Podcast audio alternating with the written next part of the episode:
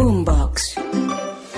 Y la pregunta es, ¿quién está detrás? ¿Para qué lo están haciendo? ¿Cuál es el propósito de que un grupo de militares activos estén intimidando a la, a la población civil? Yo no veo claro cuál es el propósito. Echarle la culpa a las disidencias de las FARC para tirarse el proceso de paz total del gobierno. ¿Y no será que en esos cantidades de secuestros y de cosas que ha habido de miembros de las fuerzas militares en donde les han robado las armas? Esas armas no podrán estar en manos de otras personas distinto, aparentemente soldados del ejército, pues como todo en este país se anuncian unas investigaciones. ¿Y usted sabe qué va a pasar con esas investigaciones? Mm, Déjeme adivinar. Como usted dice, nada. No va a pasar nada. Aquí comienza el Zuletazo. Y volvió a pasar. Nos dijeron que en este gobierno no, pero otra vez hay graves denuncias contra el ejército de Colombia. Cuatro soldados, al parecer, todos del batallón de infantería número 33, batallón Junín, se metieron a la vereda El Manso, municipio de Tierra Alta, departamento de Córdoba. Y como si fuera poco, Felipe, atacaron, intimidaron, golpearon a mujeres, a niños, a bebés, a adultos mayores en una grave situación de orden público que ha obligado a todo tipo de investigaciones en un gobierno en el que estas cosas habían quedado en campaña, al parecer en el pasado, vemos que no. No, acuérdese usted que en el pasado, cuando pasaban este tipo de desafortunados hechos, que no es la primera vez que pasan, hay que decirlo, pues eh, en ese momento el entonces senador Petro y sus seguidores eran un botafuego contra el gobierno en el que pasaban estos hechos, sea el de Duque, sea el de Santos, sea el de Uribe, el que usted quiera. Y ahora resulta que les volvió a pasar, pero a ellos. Y la verdad sí es muy preocupante que miembros de las fuerzas militares, algunos, y no vamos a generalizar porque no podemos meter en el mismo saco a 420 mil miembros de las fuerzas militares y de policía, estén intimidando a pobladores hoy específicamente pues allá en el departamento de Córdoba. Y es muy grave también los denuncios que se han hecho sobre abuso a mujeres. Una violación, Porque- sí señor. Eh, po- entre otras cosas, se trataba o se trata de una mujer indígena, según nos dijo esta mañana un líder que entrevistamos allí. Pero más grave aún resulta que él dice que no es la primera vez, que esto ha pasado muchas veces, que solo hoy trascendió porque hubo un video que, entre otras cosas, grabaron ellos mismos. Y la pregunta es, ¿quién está detrás? ¿Para qué lo están haciendo? Porque no se ve claro cuál es la función de, de- de- o sea, cuál es el propósito de que un grupo de militares activos estén intimidando a la, a la población civil. Yo no veo claro cuál es el propósito. Echarle la culpa a las disidencias de las FARC para tirarse el proceso de paz total del gobierno. Que apenas Puede está ser. empezando con las disidencias. Puede Eh, ser, pero esto apenas está empezando con ellos. Claro. Ahora, desprestigiar a las fuerzas militares también puede ser. Que ganan. No, es que no lo tengo claro, yo no sé para dónde va.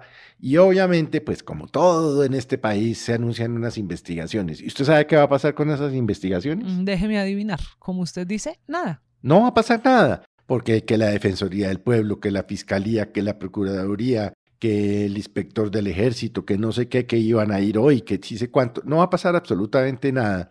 Entre otras cosas, porque la torpeza con la que lo hicieron estos miembros activos de las fuerzas militares, si es que de verdad lo fueron, porque mire, yo miraba y miraba esta mañana detenidamente el video y evidentemente pues dicen que son las fuerzas militares o miembros de las fuerzas militares, perdón, porque utilizan el, eh, el, eh, fusil que utilizan las fuerzas militares, porque utilizan la camiseta negra que utilizan las fuerzas militares y porque en los fusiles hay una cosa que explicaba esta mañana aquí en La Mañana Blue Daniela. Morales, la ba- bala de vida, bala creo de que vida, llamaba. sí.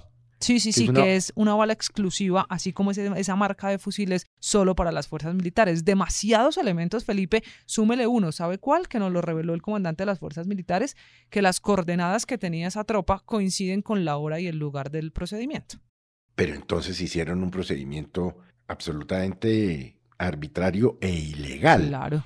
Pero déjeme, yo formulo una pregunta haciendo un poco de abogado del diablo. Señor. ¿Y no será que en esas cantidades de secuestros y de cosas que ha habido de miembros de las fuerzas militares en donde les han robado las armas? porque se las han robado. Esas armas no podrán estar en manos de otras personas distinto de, estos eh, aparentemente soldados del ejército. Felipe, es que la línea es muy delgada, por eso dicen todos los involucrados, ejército, procuraduría, el gobernador, que sí o sí hay que esperar esta investigación que está comenzando, porque el comunicado del ejército lo que dice es, se pudo evidenciar que posiblemente los soldados del batallón de infantería pertenecen al batallón Junín.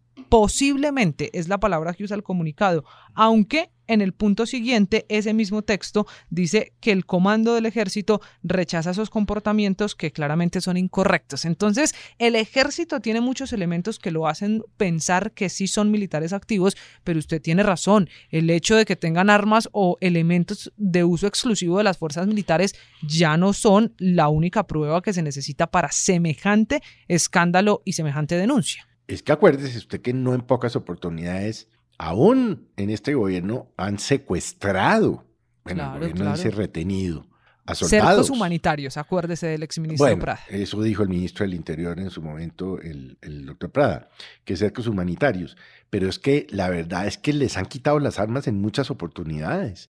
Y esas armas podrían estar en manos de los criminales. Es decir, ¿por qué no? Digamos, todo apunta a que fueron unos miembros activos de las fuerzas militares del ejército, pero yo le doy el beneficio de la duda. Ahora, si eso se confirma y la investigación así lo concluye, pues es muy grave, es muy grave que esté pasando y la investigación, si es que llega a un final feliz, entre comillas feliz, pues tiene que determinar es quién dio la orden, quién está detrás, para, qué lo están haciendo, con qué intenciones porque de lo contrario salir a decir que sí, que efectivamente cuatro soldados de la brigada salieron a intimidar a los pobladores y algo tiene que estar pasando detrás, porque si hay una cosa en las fuerzas militares que se respeta es la línea de mando. ¿Me explico? Sí, claro. Entonces, no creo que cuatro soldados motu propios salgan a, hacer esto si no reciben una orden superior en caso de que se confirme que sí son miembros del ejército y habrá que esperar las investigaciones, Felipe, pero para concluir el suletazo de hoy, y aquí otra vez los hechos desbordan lo anunciado por el propio gobierno. ¿Dónde están quienes salían a condenar cuando pasaban este tipo de situaciones en gobiernos anteriores? Ahora sí nos toca esperar la investigación antes de culpar a superiores o de responsabilizar al ejército, que al final, usted bien lo dice, hay una línea de mando que nos lleva a la Casa de Nariño. Pues la pregunta, sí, es ¿Dónde están? Yo le voy a decir dónde están algunos de ellos. Señor. Terinando pendejadas. Felipe. Mm, ¿Qué? ¿Cómo es que dice eh, Suso? El que entendió, entendió. Este es el Zuletazo. Boombox.